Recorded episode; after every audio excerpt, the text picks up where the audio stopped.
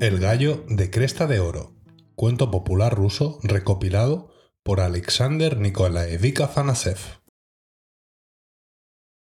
Un viejo matrimonio era tan pobre que con gran frecuencia no tenía ni un mendrugo de pan que llevarse a la boca. Un día se fueron al bosque a recoger bellotas y traerlas a casa para tener con qué satisfacer su hambre. Mientras comían, a la anciana se le cayó una bellota a la cueva de la cabaña. La bellota germinó y poco tiempo después asomaba una ramita por entre las tablas del suelo.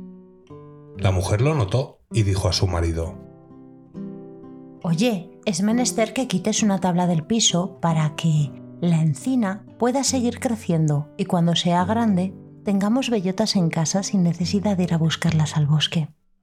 El anciano hizo un agujero en las tablas del suelo y el árbol siguió creciendo rápidamente hasta que llegó al techo. Entonces el viejo quitó el tejado y la encina siguió creciendo, creciendo hasta que llegó al mismísimo cielo. Habiéndose acabado las bellotas que habían traído del bosque, el anciano cogió un saco y empezó a subir por la encina. Tanto subió que al fin se encontró en el cielo. Llevaba ya un rato paseándose por allí cuando percibió un gallito de cresta de oro, al lado del cual se hallaban unas pequeñas muelas de molino. Sin pararse a pensar, el anciano cogió el gallo y las muelas y bajó por la encina a su cabaña. Una vez allí, dijo a su mujer, Oye, mi vieja, ¿qué podríamos comer? Espera, voy a ver cómo trabajan estas muelas. Las cogió y se puso a hacer como que molía. Y en el acto empezaron a salir flanes y pasteles en tal abundancia que no tenían tiempo de recogerlos. Los ancianos se pusieron muy contentos y cenaron suculentamente. Un día pasaba por allí un noble y entró en la cabaña. Buenos viejos, ¿no podríais darme algo de comer? ¿Qué quieres que te demos? ¿Quieres flanes o pasteles? Y tomando las muelas se puso a moler, y enseguida salieron un montón de flanes y pastelillos. El noble los comió y propuso a la mujer, Véndeme, abuelita, las muelas. No, eso no puede ser. Entonces el noble, envidioso del bien ajeno, le robó las muelas y se marchó. Apenas los ancianos notaron el robo, se entristecieron mucho y empezaron a lamentarse.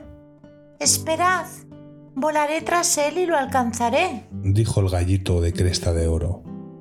Echó a volar y llegó al palacio del noble. Se sentó encima de la puerta y cantó desde allí.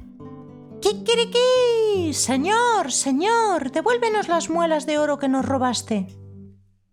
En cuanto oyó el noble el canto del gallo, ordenó a sus servidores. Muchachos, coged ese gallo y tiradlo al pozo. Los criados cogieron al gallito y lo echaron al pozo. Dentro de éste se le oyó decir, Pico, pico, bebe agua. y poco a poco se bebió toda el agua del pozo. Enseguida voló otra vez al palacio del noble, se posó en el balcón y empezó a cantar. ¡Kikiriki! Señor, señor, devuélvenos las muelas de oro que nos robaste. El noble, enfadado, ordenó al cocinero que metiese al gallo en el horno.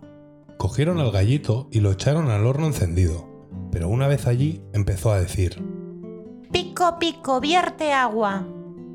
y con el agua que vertió apagó toda la lumbre del horno.